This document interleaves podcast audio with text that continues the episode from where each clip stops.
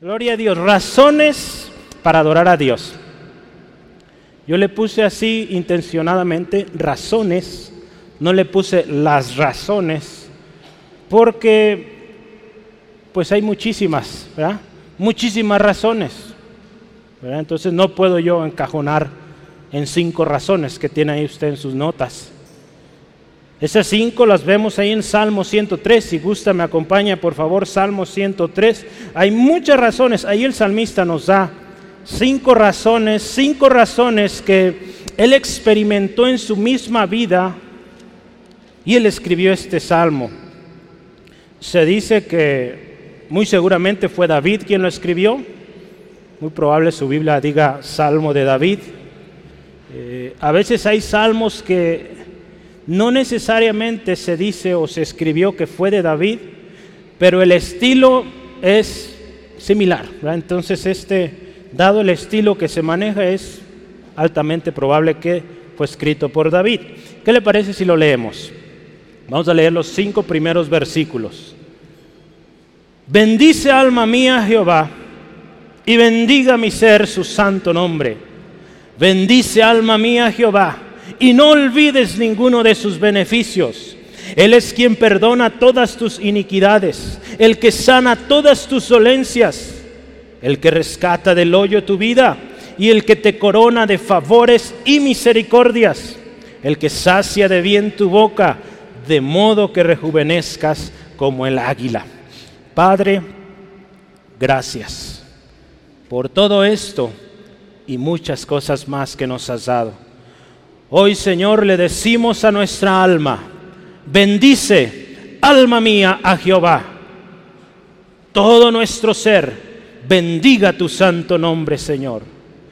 Bendice, alma mía, a Jehová, y no olvides ninguno de tus beneficios. Señor, hoy instruimos a nuestra alma que te bendiga, que te adore, que te alabe, Señor. Señor, gracias por mi hermano y mi hermana que hoy están aquí. Señor, pedimos por aquellos que hoy no estuvieron. Señor, tú sabes dónde están las razones, si es enfermedad, preocupación, algún problema en casa. Dios, pedimos tu gracia ahí también. Gracias Dios, porque hoy estamos los que en tu voluntad tú dispusiste. Pedimos, Espíritu Santo, guíes cada palabra, cada enunciado. En el nombre de Jesús. Amén. ¿Por qué cantamos? ¿Por qué alzamos nuestras manos? ¿Por qué tocamos esta variedad de instrumentos y más que vendrán? ¿Por qué aplaudimos? Todo tiene una razón, hermano. un singular propósito es adorar. Sí, adorar y alabar a Dios. Si usted cada semana viene aquí y aplaude, alza sus manos, todo es para Dios. Y si en algún momento usted dice, yo no lo voy a hacer, pues no está adorando. ¿sí? Entonces, cuando nos reunimos el domingo, en particular esa primera media hora, 35 minutos que cantamos, la manera de adorar ahí a Dios es cantando, ¿sí? Aplaudiendo, alzando nuestras manos, diciendo, gloria a Dios, aleluya, gritando con júbilo, ¿sí? Entonces son maneras como alabamos a Dios. Somos iglesia y como iglesia nos reunimos para ello. En casa usted tiene también maneras de adorar a Dios, en lo secreto, en lo personal, en familia, en el trabajo. Pero cuando estamos aquí en la iglesia, ese es el propósito.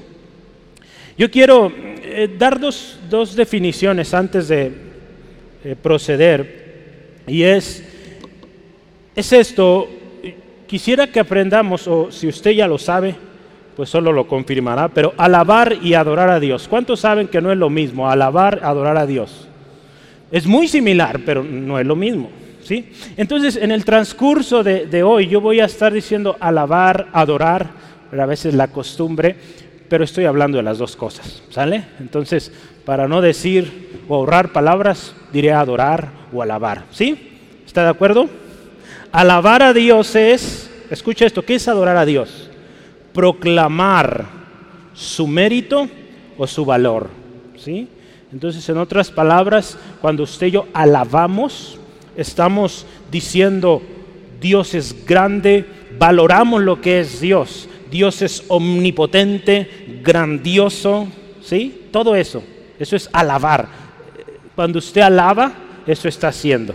¿verdad? Alabamos la grandeza de Dios, eh, los méritos, el valor de Dios. Apreciamos el valor de Dios. Y adorar, adorar es lo siguiente, son acciones asociadas con atribuir honra, reverencia y dignidad. E, eso es adorar. Acciones con las cuales usted da honra a Dios. Entonces, cuando usted, por ejemplo, en el trabajo obedece a sus superiores, es una acción, ¿verdad? Usted está obedeciendo, pero también está honrando a Dios. ¿verdad? Porque Dios nos dice que honremos a nuestros superiores en el trabajo, en la escuela, en el, eh, ante nuestras autoridades. Eso es adorar a Dios. Todas esas cosas que usted hace, que no van a ser necesariamente aplausos, cánticos, pero que a Dios le agradan, ¿sí? Que honramos a Dios, reconocemos que Dios es nuestro Señor y que a Él pues damos reverencia, ¿sí? Eso es adorar, Entonces alabamos y adoramos a Dios todo el tiempo, ¿sí? No nomás el domingo acá. La alabanza a Dios, hermanos, nuestro texto lo dice, tiene que ser algo de lo más profundo de nuestro ser. Este año, si me regreso, vamos a ver, oración, adoración y comunión. En medio está adoración.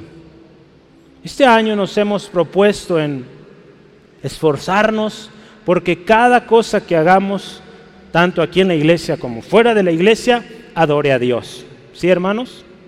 Y yo le animo, sigamos en ese mismo propósito, adorar a Dios con todo. Aquí el salmista le habla a su alma, le habla a lo más íntimo de su ser y le dice, adora, alaba a Dios. Así debe ser nuestra alabanza, hermano, hermana, de lo más íntimo, de lo más profundo de nuestro corazón. Debe ser algo constante y le voy a decir otra cosa, algo que va por la eternidad. ¿verdad? Usted ahorita adora a Dios y le vamos a adorar el resto de nuestros días, ¿verdad? porque tenemos la esperanza de estar en su presencia y allá seguir adorándole. ¿Sí? Sí, amén. Gloria a Dios. Hoy vamos a poner eh, atención en especial en lo que es adorar a Dios eh, y algunos motivos o razones. Pero yo quiero antes de eso mencionar esto. Alguien que dice ser cristiano, escuche esto, alguien que dice ser cristiano y no ejercita la adoración, la alabanza a Dios, ¿qué pasa? Alguien que dice, yo soy cristiano, pero bien serio, bien enojado siempre. ¿Qué pasa ahí? Se va a amargar, vive quejándose, criticando, juzgando, pasándola mal.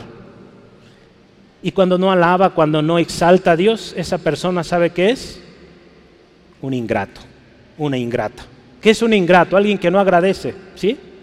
Una persona que no alaba a Dios es alguien ingrato, no alaba al Señor. ¿Sí o no? Por eso hay que alabarle, hay que exaltarle, ¿sí? Entonces yo sé que aquí no hay de esos, no hay de esos. Usted y yo nos gusta alabar a Dios, amén. Alabar, adorarle con todo, hermanos. Yo voy a llevar esta dinámica hoy. Eh, para cada parte que vamos a estudiar, yo hoy le dejé un espacio para la introducción y es porque quiero leerle algunos textos, algunas citas de un libro que se llama Los Tesoros de David, escrito por Charles Spurgeon hace poco de más de 100 años. Eh, y, y voy a leer citas y usted tome nota de ellas, escúchelas, medítelas eh, este hombre escribió todo un libro de referencias y tremendo sobre los salmos. Entonces, si bien no todos son de David, pero él así le llamó a su libro. Entonces, yo voy a empezar con el primer enunciado de nuestro texto hoy. Dice, escuche esto, bendice, coma, alma mía, a Jehová. Le voy a leer lo siguiente. Dice, la música o la música del alma es el alma misma de la música. El salmista da la mejor nota clave cuando comienza a agitar su interior para magnificar al Señor. Esto está haciendo alusión a la música. Cuando nosotros empezamos a cantar, eh, normalmente se da una nota base. ¿Sí? Yo a veces le digo a hermana Gaby o hermana Moni, a ver, ayúdeme, pongan la nota base. Re, sol. Y yo la escucho y empiezo mi voz a afinarse. Sol. Y ya empiezo a cantar, ¿verdad? Imagínense el salmista cuando está diciendo este enunciado, está como afinando su alma, afinando su interior, diciendo, bendice, alma mía, a Jehová. Quiero leerle otra porción. Dice, deje que otros murmuren, pero usted bendiga al Señor. Que los demás se bendigan a sí mismo y a sus ídolos, pero usted bendiga al Señor. Que los demás usen sus lenguas como quieran, pero nosotros gritaremos, alma mía, alaba al Señor. ¿Sí, amén? El salmista comienza aquí instruyendo, le dice, bendice. Si se fija, esos signos sirven, la coma, porque está diciendo, bendice, es una orden, bendice. Y esa, esa instrucción va para alguien en específico y es, alma mía. ¿Sí? Ahí el salmista es claro, a ver, alma mía, bendice. ¿A quién? a Jehová. ¿sí? Entonces, fíjese, es importante meditar esto y, que entendamos que nuestra eh, bendición, en este caso, bendecir, adorar, alabar, bendecir es bien decir. En otras palabras, alma mía, reconoce lo que Dios hace, di cosas buenas de nuestro Dios. Lo siguiente que dice nuestro texto dice, bendiga todo mi ser su santo nombre. Hermanos, muchas son nuestras facultades, nuestras emociones, nuestras capacidades, pero escuche esto, todo Dios nos lo ha dado. Si usted es hábil con sus manos para hacer cosas manuales, trabajos, si usted es hábil para las matemáticas, calcular, si usted es hábil en cierto trabajo, Dios se lo dio, ¿sí? Todas las habilidades que usted y yo tenemos, Dios nos las ha dado y por eso le alabamos, por eso le exaltamos. Entonces, pero Dios, escuche esto, todo lo ha dado. Y todo eso, todo nuestro ser, lo que incluye nuestro ser, no solo es nuestros miembros, sino todo lo que es lo que somos y lo que hacemos, todo es para alabar, bendecir a Dios. Sí, amén. Entonces el salmista reconoce esto. Todo nuestro ser debe alabar a Dios. Él hizo cada parte de nuestro cuerpo, hermanos. Nuestra vida entera es para adorarle. Si yo quiero que me acompañe, hay un texto ahí que quisiera leamos. Primero, Salmo 146, Salmo 146, 1 al 2. Vamos a verlo rápidamente. Salmo 146. Dice, alaba Aquí otra vez este mismo salmista, oh alma mía, Jehová, alabaré a Jehová en mi vida, cantaré salmos a mi Dios mientras viva. Fíjese qué hermoso. Mientras este cuerpo tenga vida, vamos a alabarle con este cuerpo. Y un día seremos glorificados, un cuerpo nuevo, una naturaleza nueva, con esa seguiremos adorando a Dios. ¿Sí? Entonces, eso es, hermanos, que todo lo que somos, hacemos, hablamos, pensamos, adore a Dios. Siguiendo en nuestro texto, versículo 2, vamos, eh, yo le animo, pongo una marquita en el Salmo para que estemos regresando. Salmo 103, versículo 2, la primera parte que dice otra vez, bendice, alma mía, a Jehová. Estos primeros versos Veámoslo como aquí este escritor dice, son la afinación del arpa o la afinación de, pues aquí hay bajo, o la guitarra. Es como afinando, apretando las cuerdas para que no falle ninguna. Imagínense esto, está empezando. Eh, algunos usan esta frase, calentando motores, ¿verdad? Porque va a entrar un momento vea todo el salmo es de alabanza y adoración a Dios. Entonces el salmista, imagínese, está preparando, preparando su cuerpo, su corazón, su alma completa para adorar a Dios. Aquí usted ve que, repite las palabras.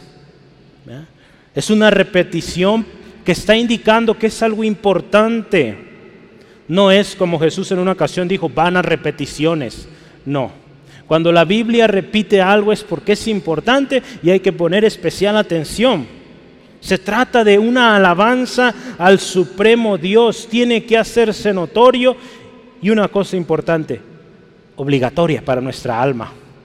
Yo le decía, alguien que dice ser cristiano y no adora, no alaba a Dios, pues sabe qué será, Pero cristiano, pues hay duda de eso, El cristiano adora, adora al Señor. ¿Qué más nos dice? Vamos, versículo 2, la segunda parte. Y no olvides ninguno de sus beneficios. Hermanos, dice aquí este autor, no se debe olvidar ni uno de los tratos divinos. Todos son realmente beneficiosos para nosotros, aun aquellos que no entendemos aún. Todos dignos de Dios y todos sujetos de alabanza. En una ocasión el salmista, el mismo salmista David se siente sediento de Dios. Y lo único que este hombre puede decir es decirle a su alma, alma mía, alaba al Señor. ¿Sí? Cuando usted llama a su alma a alabar a Dios, usted comienza a recordar lo que Dios ha hecho. Es por eso que aquí Él le dice a su alma, alma mía, alaba a Dios. No, no te olvides de lo que Dios ha hecho. Porque si nos empezamos a concentrar en el hoy, los problemas, el mañana, peor, ¿verdad? Nos afanamos, no vamos a alabar. Es por eso que es bueno recordar lo bueno que Dios ha hecho antes. Aquí Él le dice a su alma, no te olvides de lo que Dios ha hecho. Dios ha hecho cosas grandes. Y cuando nosotros recordamos lo que Dios ha hecho antes, comenzamos a alabarle, alabarle, alabarle y la cosa cambia. ¿sí? Hay un, texto que yo quisiera leamos juntos, eh, Salmo 42. Este salmista se encuentra sediento de Dios y le habla su alma aquí también, fíjese. Como el siervo brama por las corrientes de las aguas, así clama por ti, oh Dios, el alma mía. Mi alma tiene sed de Dios, del Dios vivo. ¿Cuándo vendré y me presentaré delante de Dios? Fueron mis lágrimas mi pan de día y de noche, mientras dicen todos los días, ¿dónde está tu Dios? Y escuche esto, me acuerdo de estas cosas y derramo mi alma dentro de mí. Escuche, de cómo yo fui con la multitud y la conduje hasta la casa de Dios, entre voces de alegría y de alabanza del pueblo en fiesta. Y él le dice a su alma, ¿Por qué te abates, oh alma mía, y te turbas dentro de mí? Espera en Dios, porque aún he de alabarle, salvación mía y Dios mía, Dios mío. Fíjese qué hermoso aquí. Este salmista empieza, Señor, me encuentro sediento, no encuentro, la gente me dice, a ver, ¿dónde está tu Dios? Pero él comienza a acordarse de lo que ha hecho Dios. La próxima vez que usted enfrente un problema, una circunstancia, hermano, hermana, yo le animo, recuerde quién es Dios. Recuerde lo que Dios ha hecho antes y alábele por eso. Y usted empezará a alabarle por lo que está pasando hoy. Porque usted sabe que el Señor se va a glorificar ahí y mañana también. ¿sí? Entonces por eso es importante la alabanza, hermanos, hermanas. No solo es cantar por cantar, aplaudir por aplaudir, porque hay algo poderoso ahí Salmista David por eso escribió tantos salmos. Asaf, Moisés, hay algunos salmos de Moisés ahí, tremendo, porque encontraron en alabanza ese, ese digamos, combustible para volverse a aprender. Porque a veces necesitamos de eso, hermano, hermano. A veces la cosa está tan dura que no hayamos la salida. Empiece a alabar a Dios y va a ver cómo las cosas cambian. Yo quiero que hoy usted se vaya con esto el próximo problema, circunstancia que le aflija, empiece cantando, alabando a Dios. No se preocupe si no está afinado, ¿no? El Señor ve su corazón, Él le ama y, para el Señor es cántico lindo, precioso. ¿sí? Entonces, alabe al Señor y va a ver cómo la cosa cambia. Con dicha instrucción, hermanos, o con dicha introducción más bien, como empieza este salmista, hablándole a su alma, diciendo alaba, exalta a Dios. Este salmista podría durar horas y horas y horas adorando a Dios, exaltando las maravillas de Dios, cuando empezamos así. Por eso cuando usted y yo empecemos a orar, hay que empezar así, alabando a Dios. Porque de otra manera, si empezamos con quejas, se nos acaba el tiempo, ya no sabemos más qué decir. Pero si empezamos a alabar a Dios, recordar lo que Dios ha hecho, diciendo, Señor, gracias porque me libraste de tantas cosas en mi pasado. Gracias, Señor, porque eh, ayer supliste. Gracias, Dios, porque me diste una familia. Gracias, Dios. Tantas cosas que podemos traer delante del Señor. Y se nos va a ir el tiempo. Cuando menos se acuerda usted, verá, ya se fue una hora y yo alabando al Señor. Una alabanza que sale desde lo más profundo tiene el potencial de llegar a la misma presencia de Dios. Y cuando estamos ahí, hermanos, no nos queremos ir. Tendremos un deseo cada vez mayor de estar en ese lugar. Hermanos, hay muchas razones para, para adorar a Dios. Yo hoy le voy a hablar solo de cinco pero hay muchas más. El salmista aquí nos ayuda con cinco, pero yo estoy seguro hay miles y miles y hay más cada día. La palabra de Dios ahí en Salmo 45 dice, has aumentado, oh Dios, oh Jehová, Dios mío, tus maravillas. Dice, aumentado, son más. Y tus pensamientos para con nosotros. Dice, no es posible contarlos ante ti. Si yo anunciare y hablare de ellos, no pueden ser enumerados. ¿Cuántos saben aquí los milagros que Dios ha hecho en su vida? ¿Los puede contar? ¿Puede contarlos con sus manos y decir, son diez?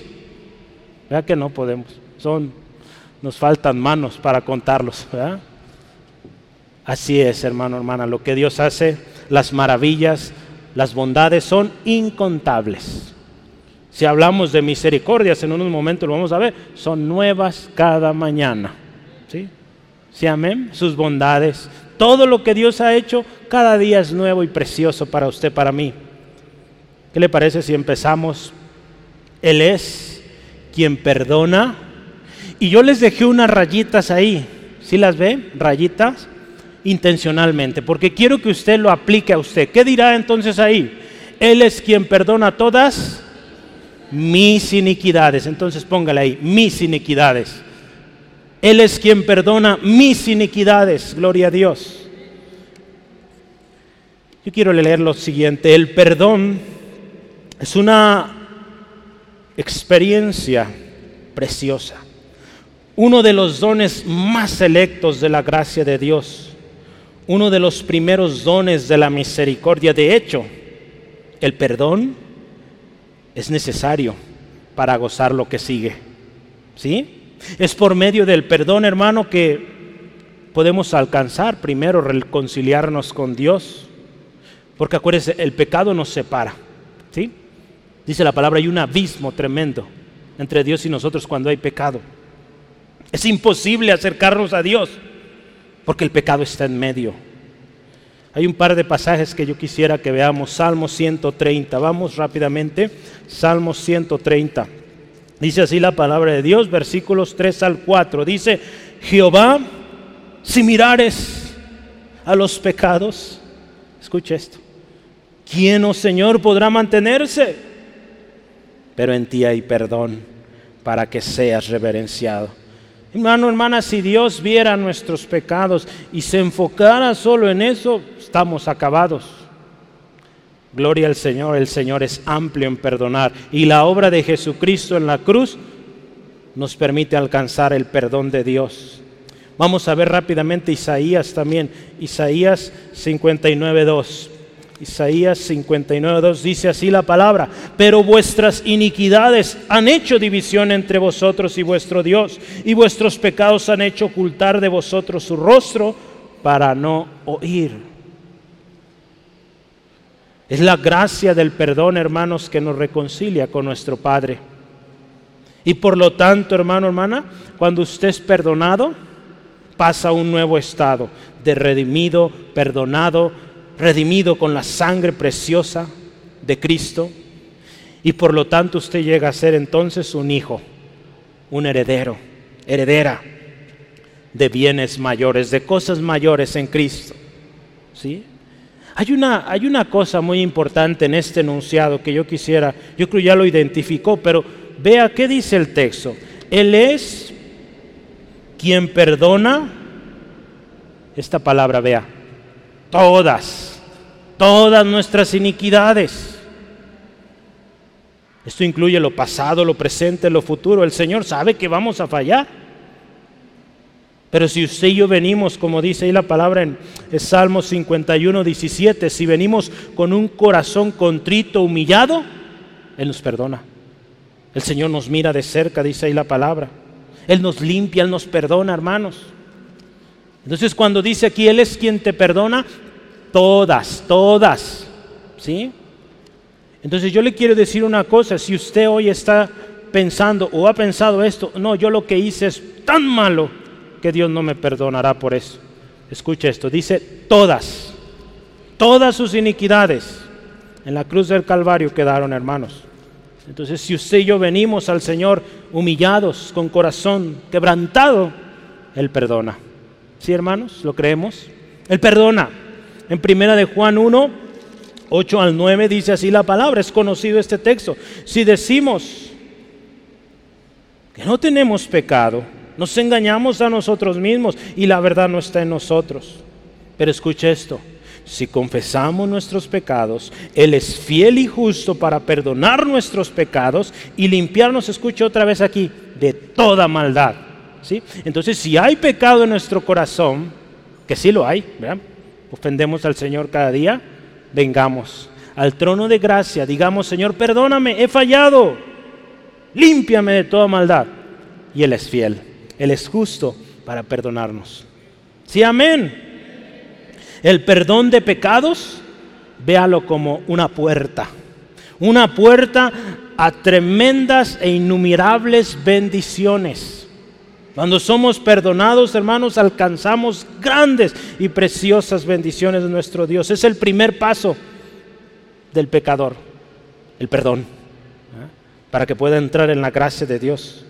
El alcance, el potencial del perdón de Dios, hermano, es tan grande que usted y yo no lo podemos medir.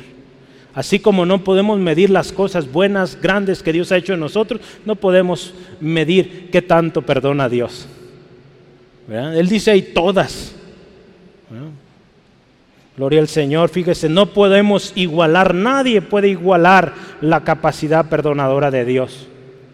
Usted y yo, gracias a Dios, eh, hemos perdonado a alguien que nos ofendió, que nos lastimó. Pero quizá haya alguien que todavía no logramos o nos cuesta trabajo ver a esa persona, ¿verdad? Imagínense Dios qué grande amor, qué gran capacidad de perdonar. Por eso le alabamos y pedimos, Señor, danos más un corazón como el tuyo para perdonar así. Porque como seres humanos nos cuesta. Salmo 103, el mismo Salmo, versos 8 al 10, fíjese cómo es Dios. Misericordioso y clemente es Jehová, lento para la ira y grande en misericordia. Dice, y no contenderá para siempre, ni para siempre guardará el enojo. Vea cómo es Dios. No guarda el enojo, nosotros a veces guardamos rencor, ira. No ha hecho con nosotros conforme a nuestras iniquidades, ni nos ha pagado conforme a nuestros pecados. Fíjese, si Él solo mirara nuestros pecados, estamos Decía un hermano, estamos fritos. Versículo 12 dice, cuando está lejos el oriente del occidente, cuanto está lejos el oriente del occidente, hizo alejar de nosotros nuestras rebeliones. Vea, qué hermoso es nuestro Dios. No mira aquello que hicimos. Él mira el sacrificio en la cruz del Calvario que paga y es suficiente. ¿Cuántos dicen amén? Él perdona todas nuestras iniquidades. Vamos adelante, siguiente. El que sana todas. Otra vez, a ver, ayúdeme a la cuenta de tres. Una, dos, tres. El que sana todas mis dolencias. Ese es nuestro Dios. Y por eso le vamos a alabar también. Porque sana todo dolor, toda enfermedad. Le voy a leer lo siguiente. Dios da eficacia a la medicina para el cuerpo y su gracia santifica el alma. Espiritualmente, escuche esto, estamos, y no solo espiritualmente, físicamente también, diariamente bajo su cuidado. Él nos visita, así como el cirujano lo hace con su paciente, cuando cada enfermedad viene, o aun cuando esas enfermedades se presentan, ahí está nuestro Dios, al cuidado. Vea qué hermoso nuestro Dios. El pecado, hermano, en el hombre introdujo la enfermedad también, el dolor, la naturaleza del hombre caída, el pecado, hace que el hombre enferme. No, solamente físicamente, espiritualmente también, cada vez más y más su estado. Ve, ve usted cómo es un hombre sin Cristo. Por más buena persona que sea, usted ve que cada vez está peor, su ánimo está peor. Porque hay pecado en el corazón y esa naturaleza enferma. Por más esfuerzo que haga por sí mismo, no puede salir de ahí. Pero aquel que es perdonado encuentra la gracia, la sanidad de todas sus enfermedades, todas sus dolencias, hermanos. Y esto es promesa de Dios. Si usted y yo vamos rápidamente a Éxodo 15, 26, hay promesa de Dios. Si usted y yo somos obedientes a su palabra, a su mandato, hay promesa de sanidad. Éxodo 15, 26 dice así, y dijo, si oyeres atentamente la voz de tu Dios e hicieres lo recto delante de sus ojos y dieres oído a sus mandamientos y guardares todos sus estatutos, escuche, ninguna enfermedad de las que envía a los egipcios te enviaré a ti. Porque yo soy Jehová, escuche esto, tu sanador. Él es tu sanador, hermano. Dígale al que está a su lado, Él es tu sanador. Él es tu sanador. Él libra de toda enfermedad, de todo dolor. Gloria a Dios. Así es Dios. Nuestra sanidad es gracias a la obra de Cristo. Nuestra sanidad, usted y yo somos sanos por lo que Jesús hizo en la cruz. Hay promesa de eso también. En Isaías 53, Isaías 53, versículo 4 al 5. Escuche así la palabra del Señor. Ciertamente, escuche, Él llevó nuestras enfermedades y sufrió nuestros dolores. Y nosotros le tuvimos por azotado, por herido de Dios y abatido. Escuche esto, más herido fue por nuestras rebeliones, molido por nuestros pecados. El castigo de nuestra paz fue sobre Él y por su llaga fuimos nosotros curados. Si usted está, si hoy usted está enfermo, enferma, crea esta palabra. Por la llaga del Señor Jesucristo yo soy curado en el nombre de Jesús. Y es sano, hermano, hermana.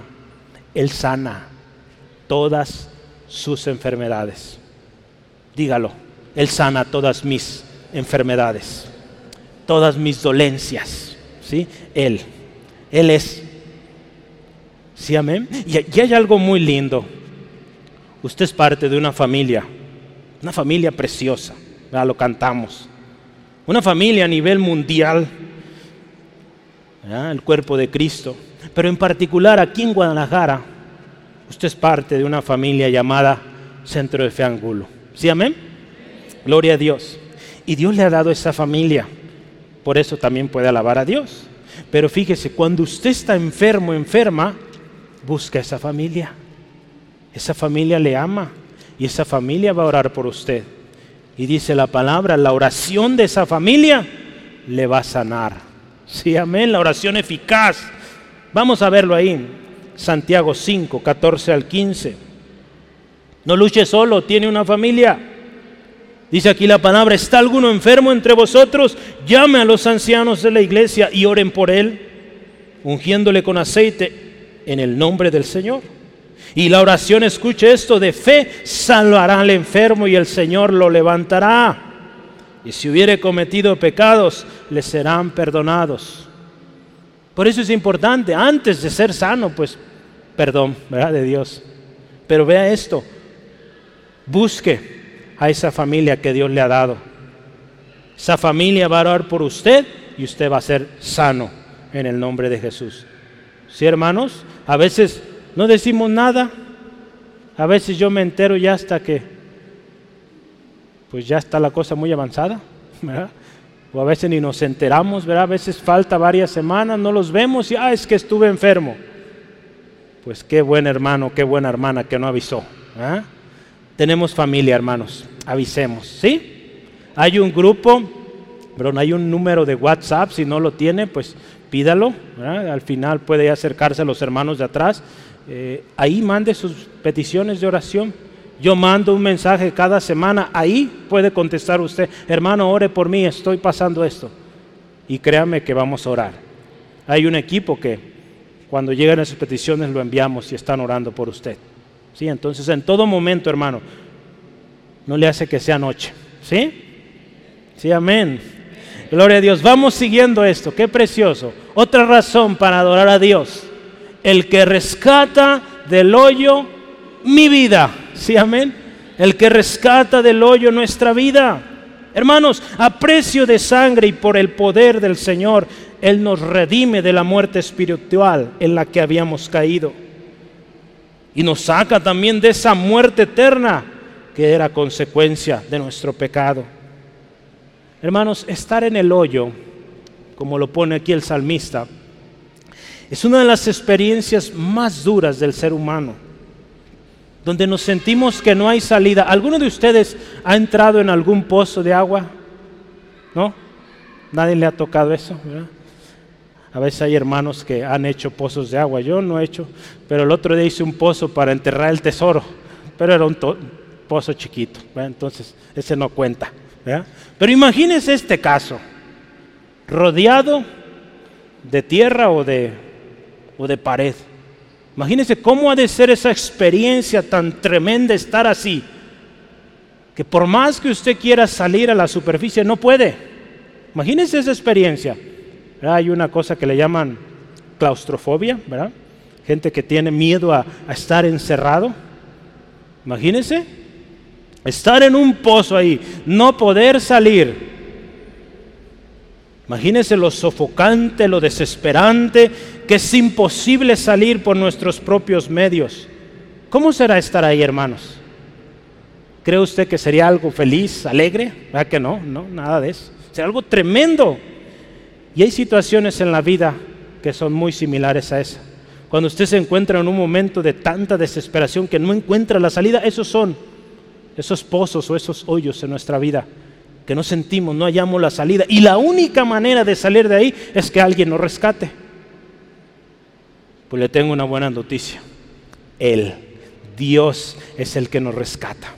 Dios es que Él ni rescata de ese pozo. En la Biblia tenemos, yo puse al menos tres ejemplos de tres hombres que un día se encontraron así, en el pozo, y Dios los rescató y escribieron esto. Vamos primero, el ejemplo de David, Salmo 40. Vamos rápidamente, Salmo 40. Si usted hoy se está sintiendo así, hermano, que no encuentra la salida, desesperado, desesperada, hoy el que rescata del hoyo su vida está aquí y Él va a rescatarle si usted clama hoy a Él. Salmo 40, versículo 1 al 2 dice, David, pacientemente esperé a Jehová y se inclinó a mí y oyó mi clamor y me sacó, escuche, del pozo de la desesperación, del lodo cenagoso. Aparte, fíjese, de, de la desesperación, lodo. Puso mis pies sobre peña y enderezó mis pasos. Vea qué lindo es nuestro Dios. Nos saca de ese lugar horrible. Vea, imagínese el lodo los que fueron al campamento vieron el lodo, qué tremendo, ¿verdad? Y era poquito, ¿verdad? Eh, hubo uno de los retos que había que pasar por lodo. Varios cayeron, porque el lodo no les permitía, no les permitía perdón, dar paso. Imagínense, en un pozo con lodo, tremendo. Es la muerte, pero de ahí nos rescata el Señor. Otro hombre que experimentó algo similar Jeremías. Vamos rápidamente. Lamentaciones, capítulo 3. Lamentaciones 3, 55 al 57. Yo le pongo ejemplos para que los escuche y, vea que no es el único usted. No es la única que está pasando esta situación. Ya hubo hombres en la Biblia que pasaron ahí y Dios los rescató. Lamentaciones 3, 55 en adelante, dice, invoqué tu nombre, oh Jehová, desde la cárcel profunda. Este fue un pozo, hay una versión que dice pozo. Jeremías lo lanzaron a un pozo. Oíste mi voz, dice ahí, no escondas tu oído al clamor de mis suspiros. Pero escucha esto, te acercaste el día que te invoqué y dijiste, no temas. Dice, qué lindo es nuestro Señor. ¿No le alabamos por eso? Hay que exaltarle, hermano, hermana. Él nos saca de ese pozo. Otro hombre que también vivió algo similar es Jonás. Jonás, un personaje también famoso. Jonás 2. Vamos a buscar el libro de Jonás. Capítulo 2, versículo 6 dice, descendí los cimientos de los montes. La tierra echó sus cerrojos sobre mí para siempre. Pero escuche esto, mas tú sacaste mi vida de la sepultura, oh Jehová Dios mío. No salió el texto, ¿verdad? Ahí está. Gloria a Dios. Dice ahí, Él nos sacó. Cuando desfallecíamos, Él nos sacó, hermanos. Coloquialmente, eh, cuando alguien dice, esta persona está en el hoyo, ¿ha oído usted eso? Yo en el trabajo a veces lo he oído, no sé si usted significa alguien que está perdido, no tiene salida, está acabado, está perdido, sin esperanza, solo un milagro lo saca de ahí. ¿Cuántas veces estamos así en el pozo, hermanos? No podemos salir. Dios es el único que le puede rescatar, hermano. Nadie tiene la capacidad de rescatarnos. Hoy el hombre se esfuerza de una y mil maneras y logra ciertos avances pero nunca va a lograr rescatar a una persona, por ejemplo, del vicio, si no es que Dios interviene, hermanos. Solo Dios puede rescatar a aquel que se encuentra en el pozo. Dios puede y Dios lo hace, hermanos. Vamos adelante. Vamos a leerlo juntos. El que, a ver, leale, le voy a dar tiempo para que lo haga propio. ¿Cómo diría? el que me corona de favores y misericordias. Me corona, haga lo suyo. El que me corona de favores y misericordias. Le voy a leer lo siguiente. Dice, la limpieza, Dios no limpia, la sanidad, la redención, no son suficientes para Dios. Él hace algo más, nos corona, nos hace reyes, ¿verdad? Porque un rey es el que tiene corona entonces nos hace reyes, nos corona. Y, escucha, esto me gustó mucho. Ponga mucha atención a esta, esta descripción de la corona, ¿sí? La corona debe ser mucho más preciosa que si estuviera hecha de cosas corruptibles como la plata o el oro. Eso no es nada. La corona que Dios nos pone es mucho más valiosa. Escuche esto. Está incrustada con gemas de gracia, forrada con el terciopelo de la bondad amorosa. Vea, este lenguaje me gustó mucho. Está adornada con las joyas de la misericordia. Vea qué lindo. Pero suavizada para que la cabeza la use con un revestimiento de ternura. ¿No se oye bonito eso? Eso es lo que el Señor hace para usted, para mí, hermanos. Esa corona que Él pone en nuestra cabeza. Hace algunos tres o cuatro años eh, tuve la bendición de, poder ir a, un viaje de trabajo y pues ya estando allá yo aproveché, me quedé otra semana. Eh, estuve viajando en varios países de Europa y uno de ellos fue en Inglaterra. Me tocó ir a la Torre de Londres y ahí es donde resguardan la corona, bueno, una de las coronas que usa la reina de Inglaterra. ¿Cuántos han escuchado a esta señora? La reina de Inglaterra. Esa corona, hermano, está protegida tremendamente. ¿verdad? La puerta era un metal, pues yo lo veía así de grueso, mire, donde estaba encerrado aquello. Y una seguridad que no se imagina, tremendo. Y esa corona tan linda, tan preciosa, eso, esto que menciona aquí del terciopelo es para que entre en su cabecita y a gusto, comodita, pero dices de puro oro, las piedras más preciosas. Hace rato estaba viendo cómo es, todo lo que tiene, los detalles, es algo carísimo. ¿verdad? Imagínese lo que Dios pone en nosotros. Favores, misericordias, mucho más valioso que esa corona que usa la reina en Inglaterra Eso es lo que Dios pone en usted, mi hermano, hermana, cuando confiamos en Él. Él es, acuérdese, que nos corona de favores y misericordias. Esto es gracia. Gracia sublime, lo cantamos. Misericordia inagotable, inigualable. Nadie puede igualar tal grandeza. Esto solo puede venir de un Dios soberano, nuestro Dios. La corona, dice en el diccionario bíblico, es un tocado especial que se usaba o lo usaba la realeza y otras personas destacadas por su valía y por su honor. Dios nos ha dado un valor especial, hermanos. La semana pasada, recuerda, nos hizo reyes y sacerdotes. ¿Sale? Entonces, un rey tiene corona. Gloria a Dios. Entonces, algo tan especial lo veíamos ahí en Apocalipsis 1.6 la semana pasada. Nos hizo reyes y sacerdotes para Dios y un texto que yo quiero lo recuerde, usted ya se lo sabe quizá de memoria, pero léalo conmigo. Primera de Pedro 2.9. Mas vosotros sois linaje escogido, real sacerdocio, nación santa, ¿sí? Pueblo adquirido por Dios para que, para que anunciéis las virtudes de aquel que os llamó de tinieblas a su luz admirable. En la historia Aquellos hombres que poseían la corona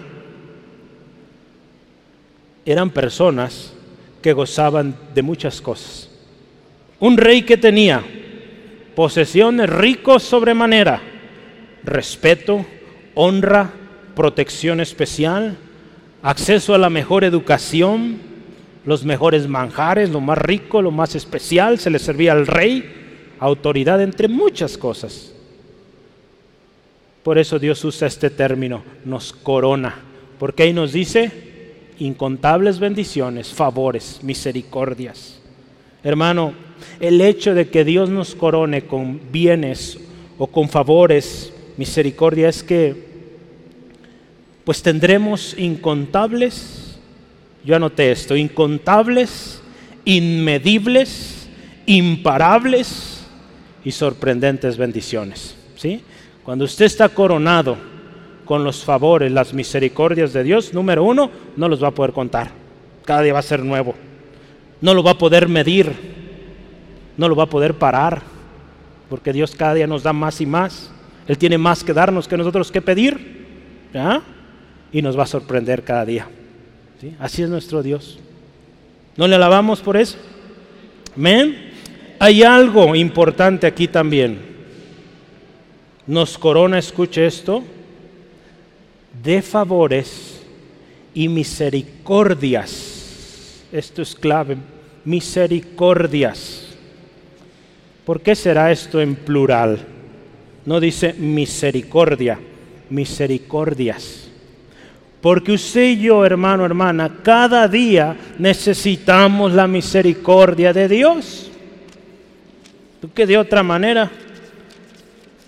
Pues estaríamos perdidos. Cada día ofendemos al Señor, necesitamos la misericordia de otra vez para perdonarnos, restaurarnos.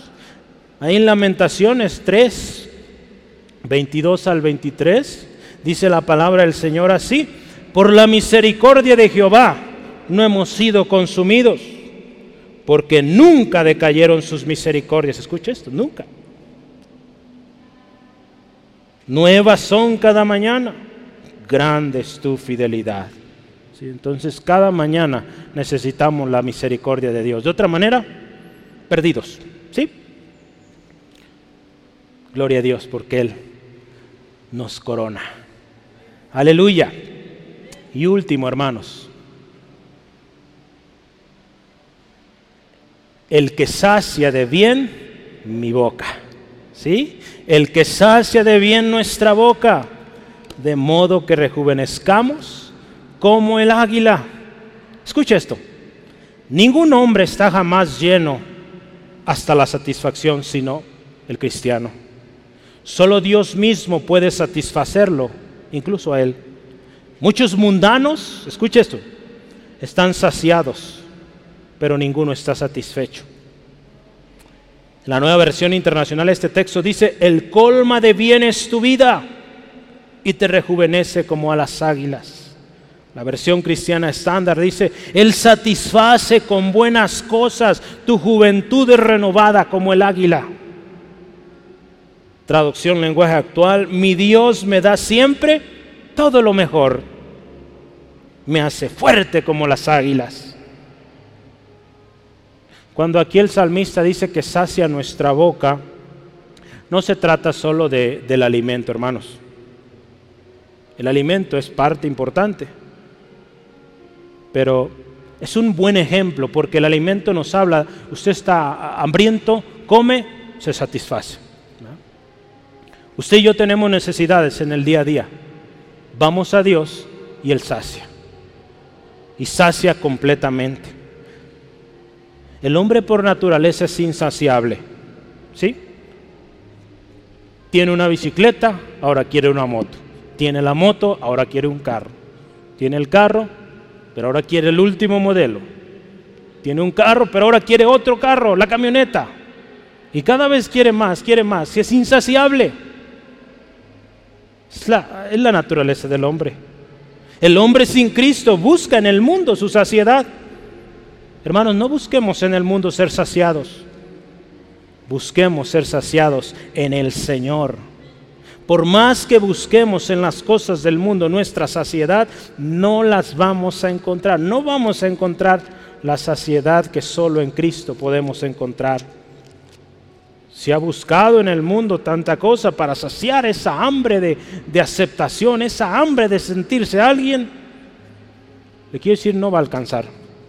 Busque a Dios y ahí encuentra satisfacción. Hay un texto que quiero que leamos, 1 Juan 2.16. En esto hemos conocido del amor. 2.16, perdón. Estaba leyendo 3. Dice así la palabra, porque todo lo que hay en el mundo, los deseos de la carne y los deseos de los ojos y la vanagloria de la vida no provienen del Padre, sino del mundo. Yo le voy a leer en otra versión. Ayuda mucho a entender este texto. Dice, pues el mundo solo ofrece un intenso deseo por el placer físico un deseo insaciable por todo lo que vemos, el orgullo de nuestros logros y posesiones. Nada de eso proviene del Padre, sino que viene del mundo. Solo Dios, hermano, hermana, cantamos, ¿verdad? Solo Dios hace al hombre feliz. Solo Dios sacia. Y sacia completamente, hermano, hermana. Salmo 107, versículo 8 al 9 dice, alaba la misericordia de Jehová y sus maravillas para con los hijos de los hombres, porque sacia el alma del menesteroso y llena de bien el alma hambrienta. Solo Dios llena nuestra alma con necesidad, hermano, hermana, solo Él. Solo Dios puede satisfacer y traer lo que dice aquí la palabra, un renuevo. Solo Él puede traer esa saciedad y también, fíjese, nuevas fuerzas, como las águilas. Esta es la esperanza todos los que confiamos en el Señor. No importa la condición, no importa la edad que usted tenga, hermano. Si usted confía en el Señor, hay nuevas fuerzas. Hay nuevas fuerzas. La palabra del Señor lo dice ahí en Isaías capítulo 40. Es el último pasaje antes de concluir. Isaías 40, vamos a leerlo, es un texto también conocido, en el campamento lo tenemos ahí. Dice la palabra del Señor 30 al 31. Los muchachos se fatigan y se cansan. Los jóvenes flaquean y caen. Pero los que esperan en Jehová tendrán nuevas fuerzas. Levantarán alas como las águilas, correrán y no se cansarán, caminarán y no se fatigarán. Así es. Ese es nuestro Dios. Hermano, hermana, cinco razones para alabar a Dios. ¿Por qué no le damos gloria a Dios? Gloria al Rey de Reyes. El último versículo de nuestro pasaje central, Salmo 103, dice, bendice a Jehová. Vosotras todas sus obras, en todos los lugares de su señorío, bendice alma mía a Jehová. Esto es poderoso. Si usted tiene abierto su Biblia, vea este texto. Yo quiero que lo analice rápidamente. Bendice a Jehová. Y escuche esto. todas sus obras. Usted y yo somos obra de Dios. Él nos hizo, ¿sí? Amén. Y aquí nos dice, bendice a Jehová. Lo siguiente que dice, en todos los lugares de su señorío, bendice, alma mía, Jehová. Dios es Señor de nosotros, de todo lugar, en la tierra, en el universo. Y en todo lugar se adora, se alaba a Dios. Con todo nuestro corazón, hermano, hermana. Y como dice el salmista aquí, no olvidemos ninguno de sus beneficios. Adoremos y alabemos a Dios porque Él nos perdona de todo pecado. Adoremos y alabemos al Señor porque Él nos rescata del hoyo, de la desesperación. Adoremos al Señor porque Él nos corona de favores y qué más? Misericordias. Alabemos y adoremos al Señor porque Él sacia de bien nuestra boca. Adorémosle siempre, hermanos. Cada día seamos agradecidos.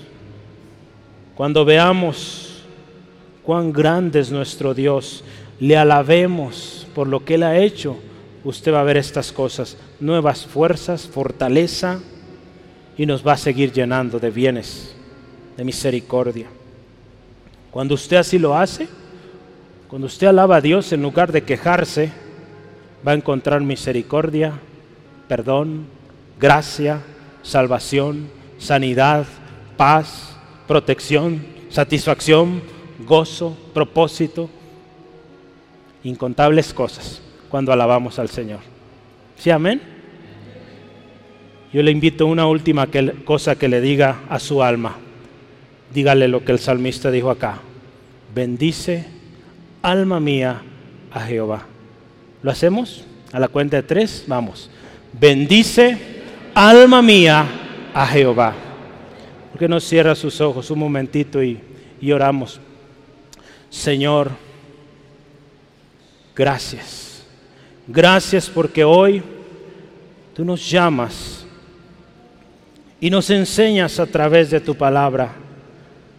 Hoy vimos cinco razones por qué adorarte, por qué alabarte Tú has sido grande en amor, grande en bondad, grande en misericordia. Por eso te alabamos, Señor. Señor, hoy en este día reconocemos, como tu palabra lo dice, toda buena dádiva y todo don perfecto viene de ti, Señor. Hoy agradecemos tanta bondad, Señor. Señor, gracias por todo lo que haces. Señor, y en esta tarde yo le animo, hermano, digamos así, Señor, si hemos sido ingratos, perdónanos. Señor, hacemos ahora un compromiso de ser adoradores agradecidos, que no detienen la alabanza aún en medio de la dificultad. Gracias, Cristo. Si usted nos acompaña aquí, y quisiera tener todo esto, pero no lo logra. Se siente como veíamos hace rato en un pozo. Yo quiero decirle, usted puede gozar de estas bendiciones y muchas más, pero usted necesita primero, hoy lo vimos, ser perdonado. Si hay algo que le estorba en su vida, por más que busca, no encuentra, hoy Cristo es la respuesta. Él llevó en la cruz toda ofensa que usted, yo hemos cometido. Pero usted necesita venir a Él. Venir delante de Dios y decirle, Dios, perdóname, he fallado. Reconozco que soy pecador, perdóname. Y Él es grande en misericordia para perdonar. Si usted desea hacerlo, ¿por qué no ora así conmigo y decimos juntos, Señor, soy pecador, límpiame de toda maldad? porque mi pecado me aparta y no me permite salir de este pozo en el que estoy. Hoy he escuchado que el único que puede rescatarme es Jesucristo. Hoy te pido Jesús, sé mi Señor, mi Salvador personal. Límpiame de toda mi maldad. Ayúdame. Yo quiero vivir en propósito. Gracias Dios, porque cuando yo creo en Jesucristo, confieso mi pecado, tú eres fiel y justo para perdonarme y limpiarme de toda maldad. Ahora te voy a alabar y viviré siempre agradecido por tus misericordias. En el nombre de Jesús. Amén. Gloria a Dios. Dios les bendiga.